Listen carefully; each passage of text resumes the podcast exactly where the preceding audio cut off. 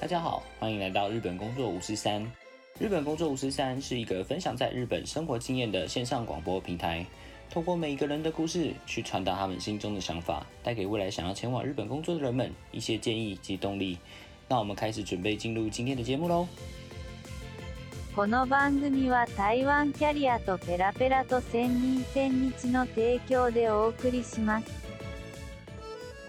Hello，欢迎大家来到今天的日本工作五四三啊，我是节目主持人 Chris。今天采取一个很特别的小单元，我们同时会有两位主持人来探讨学习语言的方式。那我们欢迎恩义。Hello，大家好，我是恩义。我们其实以前讲了好久，一直想要做这个小单元，如何去学习日文这件事情。想说今天邀请到恩义来，我们两个人来讨论一下。嗯，对，因为我本身是新加坡人嘛，然后 Chris 是台湾人，我们一直在讨论说，学习语言的方式可能会因为国家的教育制度而有一些不一样。像是我们新加坡的话，在学校基本上学所有的科目都是用英语来上课的。学习其他语言的方式呢，是每个礼拜只有一两堂课是用母语，我的话是中文去上课。日文的话，其实是我的选修的第三个语言。我从中学一年级的时候就开始上日文课，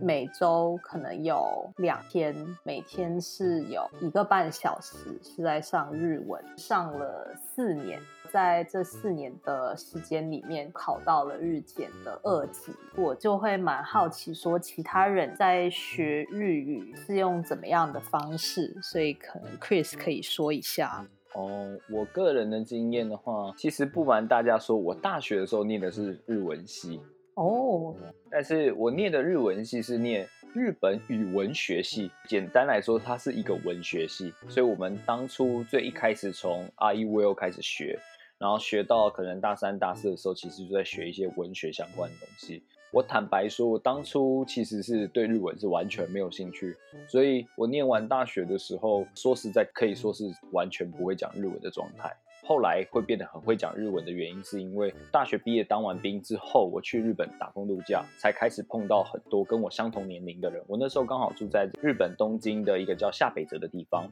那下北泽那个地方是一个很有名在玩那个乐团的一个圣地，就聚集很多那个时候跟我相同年龄的人，他们很多人对我非常的好。那但是我那时候就觉得很苦亚系，就是觉得很不甘心的原因，是因为他们讲的东西我大概可能只听得懂百分之三四十而已。大部分东西我都听不懂，所以从那个时候开始，有对于学习日文这件事有那个 motivate，也就是有这个动机之后，才会开始觉得说我应该好好学习日文。我那个时候学习日文的方式是透过看线上的日剧，线上日剧跟一般的教科书里面也不太一样。虽然我不是很理解它的文法的构造是什么，但是很明显在这个情境之下讲这句话是对的。看一部日剧的时候，通常都三四十分钟左右。扣掉广告时间的话，实际上我每一部日剧通常都会看到两三个小时的原因，是因为呃，比如这个单字很好，就把它按暂停，然后把单字写下来，一直 repeat 跟他念，学他念的念法，这样子。只要有空闲的时间的时候，我就靠这个方式去学习自己的语言，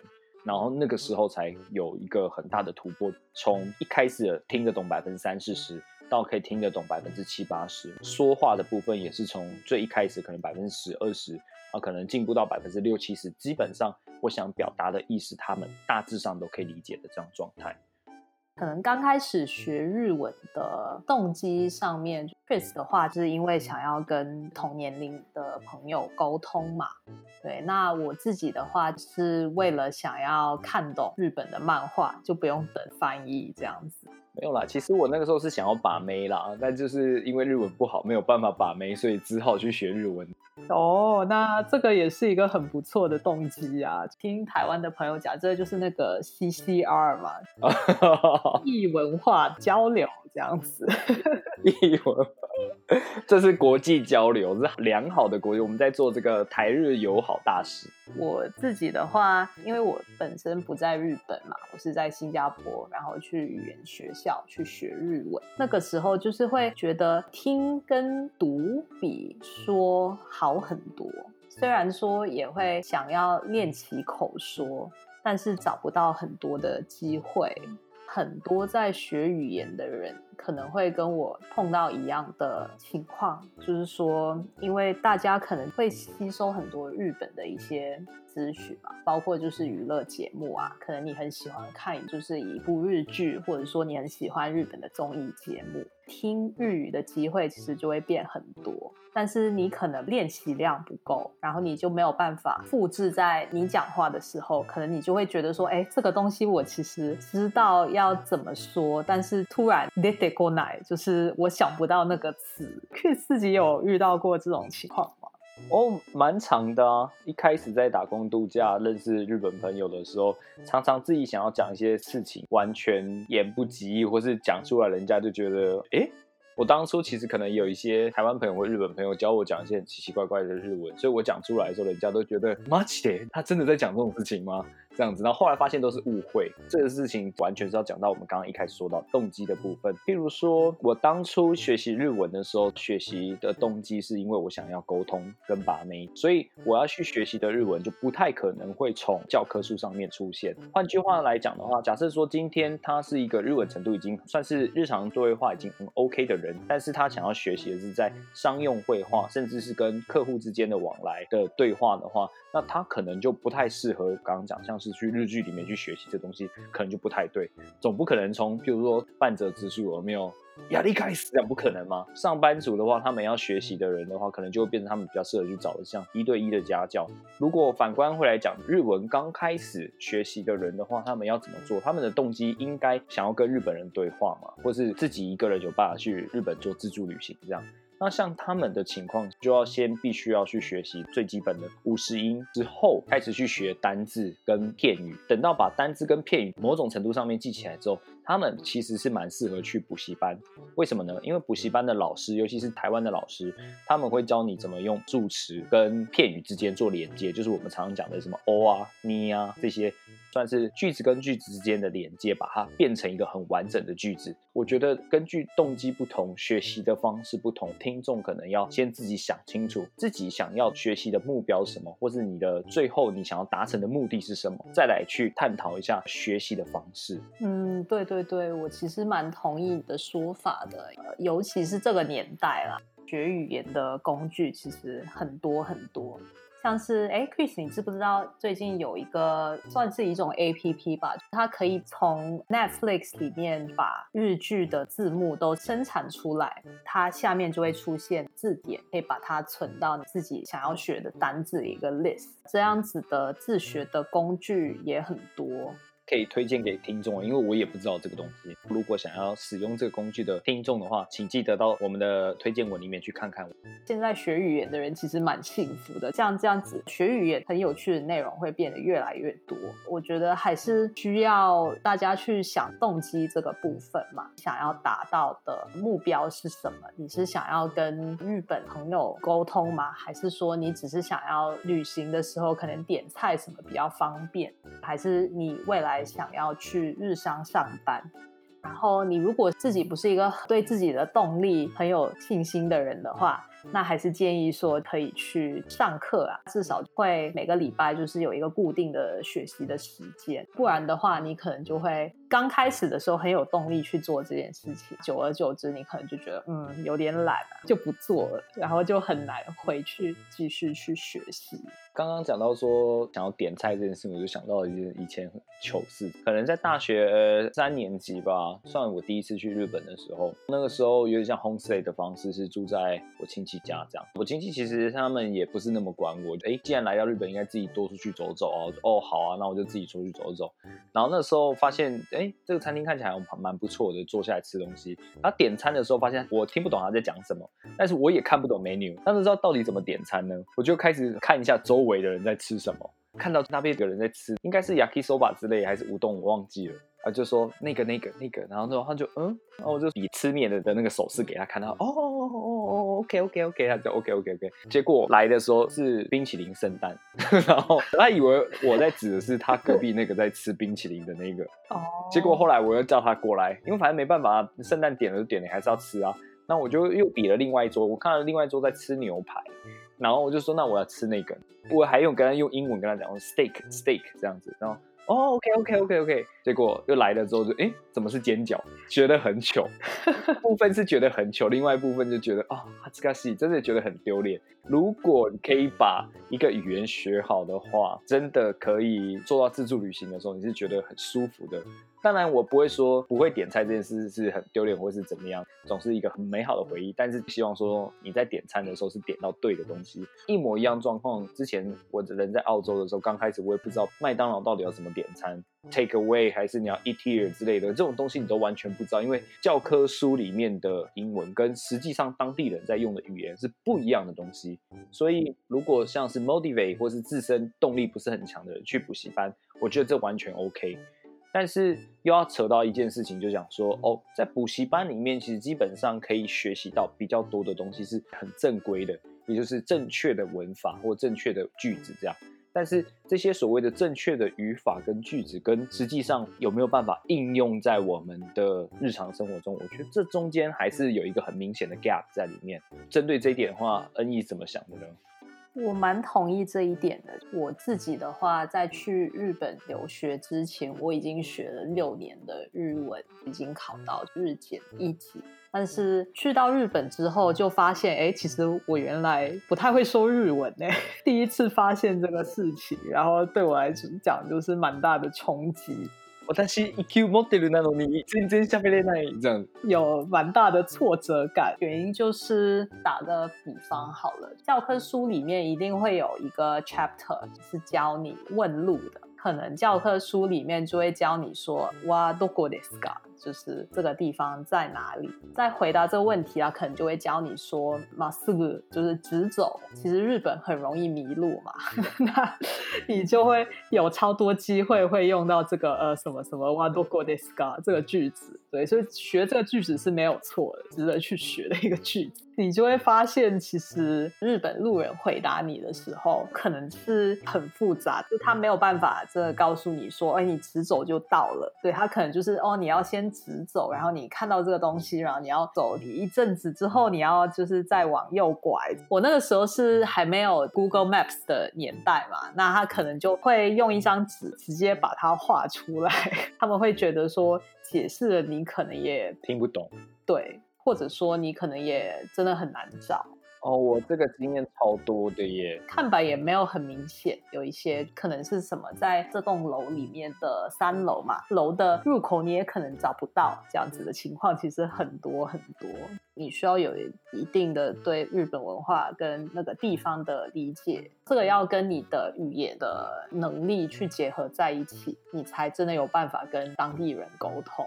对，某种程度上面来讲，这已经是有点超越出语言的规范了。这等于说你要对日本稍微时事或者对他们的环境要有某种程度上面的了解，才会知道说到底要怎么做。我曾经在日本打工度假的时候，我朋友约我说要去新宿，只跟我讲。说，那我们就约在新宿门口哦。我就哦，好，没问题，这样子。我已经到，我在新宿门口，他也在新宿门口，可是怎么样都找不到对方。为什么呢？因为新宿里面有 JR，还有小田急线。新宿车站整个车站加起来，它延伸出去的出口大概有四五十个这么多，所以一定要约在很明确的。譬如说，大家如果约在涩谷的话，大家很明显就哦，就是在那个哈奇国八宫那个地方。如果你只单纯讲涩谷的话，涩谷有 JR，涩谷的田园都市线，然后涩谷。有其他的什么 Ginza 线什么，这太多了，所以要约根本就是不太可能。而且你如果就算去问路人说啊，新宿 Akiba Doko Deska 之类的，你这样子问人家的话，人家就嗯，Koko 新宿 Akiba Deska 多，就是只会这样回你而已。这个跟语言有很大的关系之外，对日本的环境要某种程度上面的了解，你才不会迷路。对对对，课本就会把整个简化了嘛，会教你一些不太实用的句子，就像他可能就真的会教你说新宿车站在哪里，但基本上这个新宿 eki はどこですか？基本上在日本你不会有用到它的机会，应该是 zero，完全不太可能用到。 你是要到新宿的车站的哪一个入口，或者是哪一个出口？对，可能更要细分，要讲说你是在哪一条线。大阪也是一模一样的车站名称，可是有分成私电跟 JR 或是其他的线，但是他们是一样的名称，可能在同一个地区，但是走路的话还要可能 maybe 五六百公尺远之类的。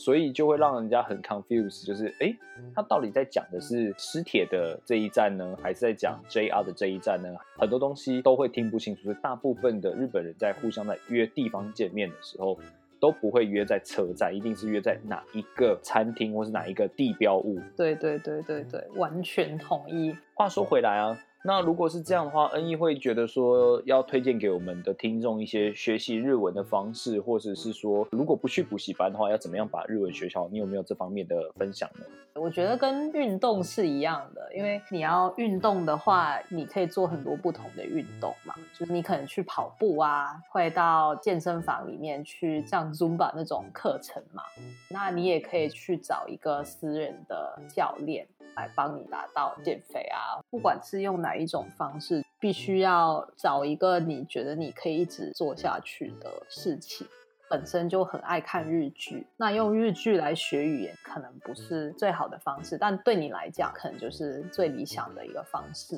因为语言学习其实讲究的，它不是一两天内你就可以把一个语言去学好嘛。大家会碰到的问题，可能就是三分钟热度嘛，就是学一下，然后就觉得嗯，感觉有点累了，然后就想要做其他事情。对，所以我觉得找自己觉得有趣的方式。你如果是比较喜欢去交朋友的话，那你也可以去找一些语言交换，跟当地人去聊，那你就可以学自然的日文，也是一个不错的方式。你是那种没有压力就不能 学习的人的话，可以去上课，老师会每一堂课就会教你嘛，然后最后有一个测验，就可以把那个当做是你的目标。我觉得看人。我觉得恩义讲的非常好诶，因为其实很多人在学习之前都会忽略掉了动机跟动力的这个部分。也就是说，你如果把它当做是上课，有点像是要给父母一个交代，还是给老师一个交代这样方式的话，让你自己觉得很有压力，你可能就不太想要去做它。那相对来讲，兴趣是需要花时间去培养的，而培养兴趣这件事情本身就需要用不同的方式。那刚刚恩义这边推荐的方式就是说。找你最有兴趣的方式做，对于学日文这件事情没有抵抗的时候，你就觉得做这件事情其实是很轻松、很舒服的。我就比较适合刚刚。恩义讲的这样的路线，而实际上我真的也是走这个路线，就是我是找语言交换。我那个时候是跑到台湾的师范大学里面找语言交换的朋友，每天就在一起出去玩啊，去喝酒啊，干嘛说，有时候是他讲中文，有时候是我讲日文，语言会穿插着讲，这样子的方式会让我觉得这是一个很没有压力的学习方式，继续做下去觉得很有兴趣。刚刚讲到从学习动力、培养兴趣的方式。然后我们就会讲到说，要怎么样去制造学习语言的环境，我觉得这也是蛮重要的。对于环境这件事情的话，恩义怎么想呢？如果你是不住在日本的话，真的要想办法去让你自己有那个学习语言的环境。像现在就会有很多那种语言交换啊，你说是 A P P 吗？不是，有一些是就是实体的活动，线下活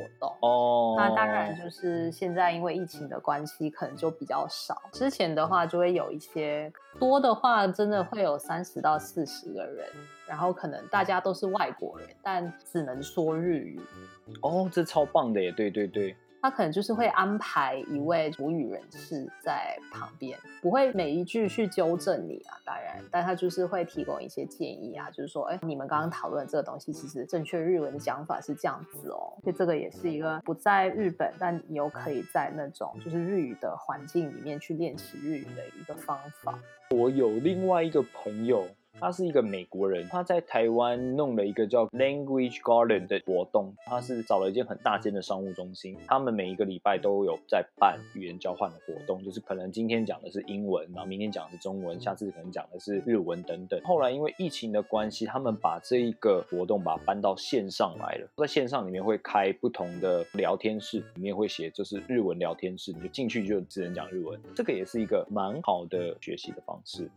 那你对于我们的听众啊，假设说他们未来想要往日本的职场去学习这日文的部分的话，你会怎么样去建议他说要先去学什么样的东西来的比较实际一点呢？因为我自己本身在日本大学念书，大三的时候就也有参加他们的就职活动。可能大家在日剧里面有看过，就是那种要穿白色衬衫，然后外面是一个黑色的西装外套，满街跑，就是去不同的公司去面试。那个时候其实蛮辛苦的。那个时候你真的就会觉得说，上日文课的时候要多专心听课，对，碰到面试官问你一些问题。然后你突然用日语答不出来，你就会真的觉得，嗯，有空的时候应该多学习。日本那边的有一个说法是说，A 国有理 K 国，就是说比起英语，大家更需要的是敬语。那 我其实是蛮认同这一点的，尤其是如果是想要未来到日本的公司上班的听众的话，